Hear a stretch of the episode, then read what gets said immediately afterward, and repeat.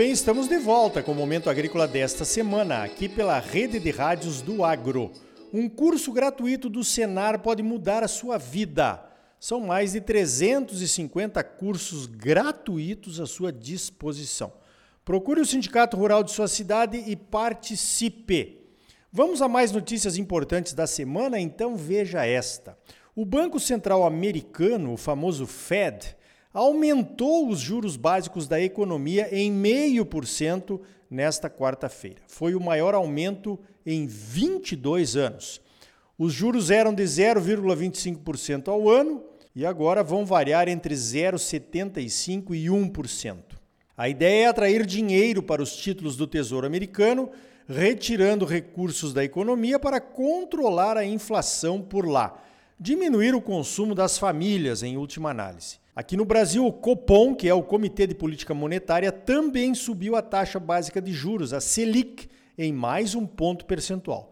Chegamos agora a 12,75% e parece que não vai parar por aí. Que diferença dos americanos, hein? A ideia é a mesma: reduzir o consumo, tirando dinheiro da economia para que seja aplicado em títulos do governo, e isso, de certa forma, vai combater a inflação. Você já sabe, mas não custa repetir um consumo interno menor pode reduzir os preços dos produtos alimentícios e isso pode reduzir os preços pagos aos produtores. Esses juros básicos mais altos sinalizam um aumento nos juros do próximo Plano Safra, que deve ser anunciado em junho. Quanto maior a diferença entre os juros básicos da economia e os juros dos financiamentos oficiais, maior a necessidade de equalização. A equalização é feita pelo Tesouro Nacional. O ministro da Agricultura, Marcos Montes, diz que espera que os juros agrícolas do próximo plano se mantenham com um dígito só. Está negociando para isso.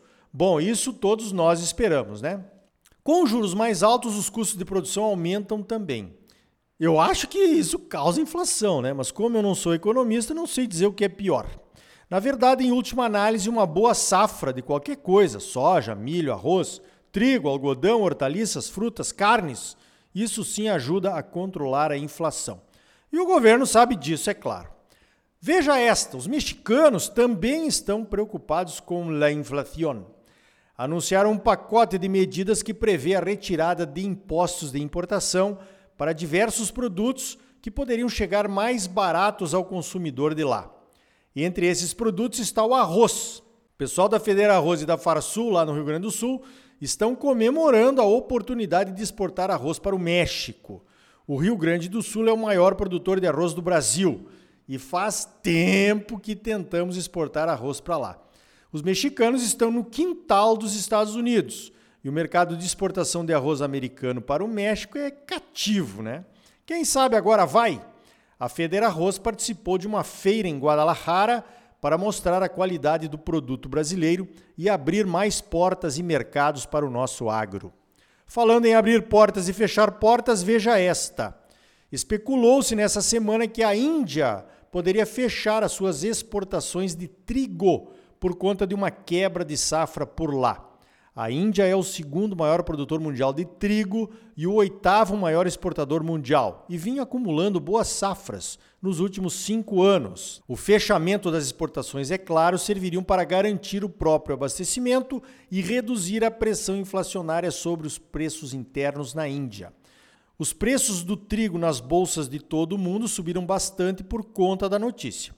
O governo indiano desmentiu dizendo que não planeja nada disso e que, mesmo com a quebra de safra, poderia exportar pelo menos 8 milhões de toneladas de trigo agora em 2022. Ano passado, a Índia exportou 8 milhões e meio de toneladas de trigo. As notícias destas restrições indianas saíram na Bloomberg. Parece que alguém ganhou dinheiro com isso, né? Especulação. Em tempos de pandemia e de guerra, qualquer faísca bota fogo no parquinho. Então, cuidado. Ainda falando sobre mercados em tempo de pandemia e guerra, as nossas exportações para o mercado árabe aumentaram em 33,5% no primeiro trimestre deste ano. A Liga Árabe é formada por 22 países lá da região. Vendemos 3,8 bilhões de dólares para esses países no primeiro trimestre. As informações vêm do relatório da Câmara de Comércio Árabe Brasileira. Tirando da lista o minério de ferro, que é líder das nossas exportações para lá, os demais produtos são todos ligados ao agro: carne de frango, açúcar, soja e seus derivados, trigo, milho e carne bovina congelada. Os países árabes também aumentaram as suas vendas de fertilizantes para o Brasil em 44,5% depois dos problemas com Rússia, Bielorrússia e Ucrânia. Olha, tá aí um bom exemplo de uma situação ganha-ganha, né? Mais comida para lá, mais adubo para cá para produzir mais comida. Os países árabes estão faturando alto com os preços do petróleo e procuram garantir o seu abastecimento com alimentos, é claro, que comprem ainda mais aqui do Brasil. Olha só, o Congresso Brasileiro da Soja promete. Eu tenho falado nele aqui. Vai acontecer em Foz do Iguaçu na outra semana, entre 16 e 19 de maio. Eu vou estar lá. Um dos vários painéis vai abordar a importância da qualidade do farelo para a alimentação animal. Um dos palestrantes deste painel vem da Alemanha, é o pesquisador Leandro Hackenhar, da Cargill. Essa eu quero acompanhar de perto, hein? Estamos discutindo uma atualização do padrão da soja aqui no Brasil.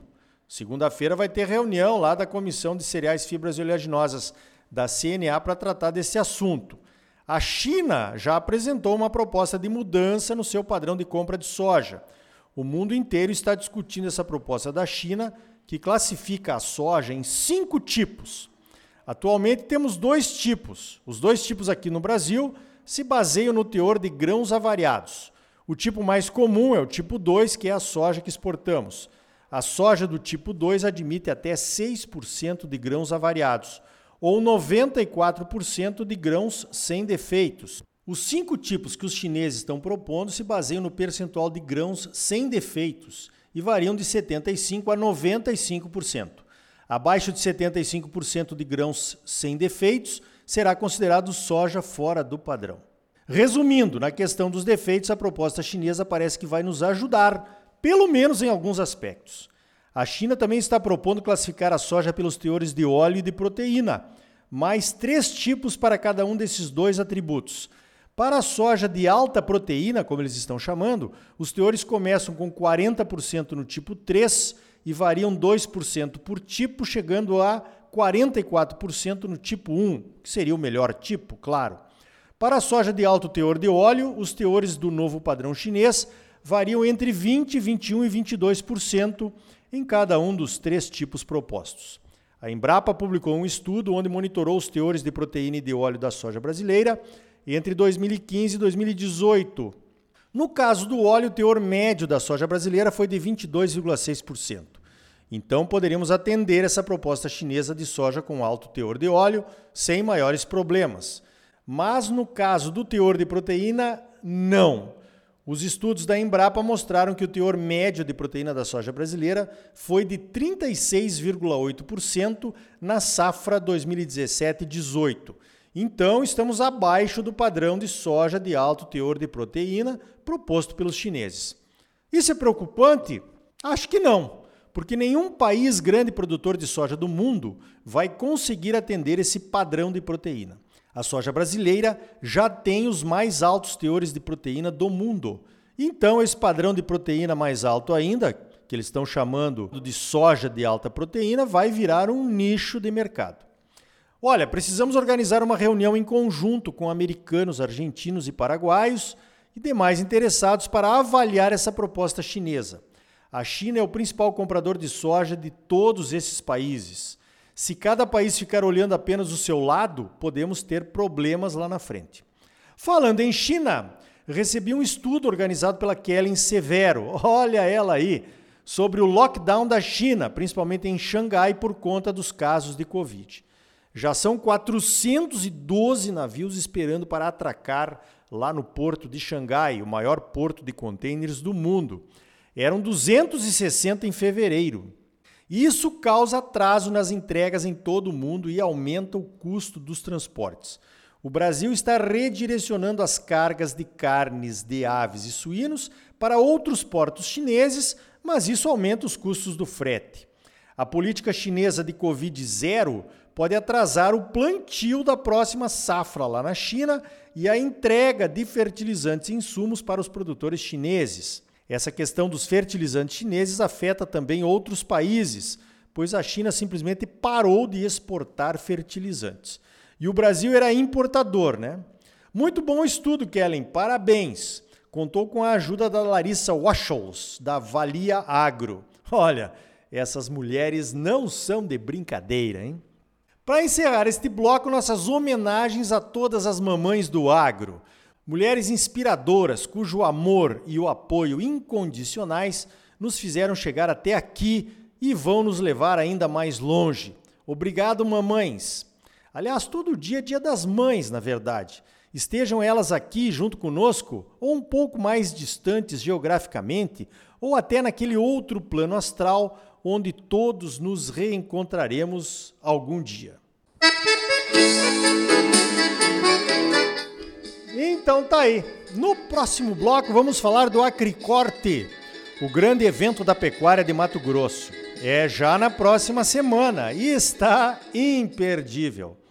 É logo depois dos comerciais. E ainda hoje, uma aula sobre calagem. Calcário é o adubo do Brasil.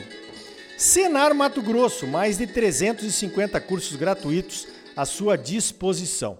São gratuitos porque já foram pagos pelos produtores rurais do estado. Procure o Sindicato Rural de sua cidade, faça um dos cursos gratuitos do Senar e comece uma vida nova. Mas agora não saia daí. Voltamos já com mais momento agrícola para você. Música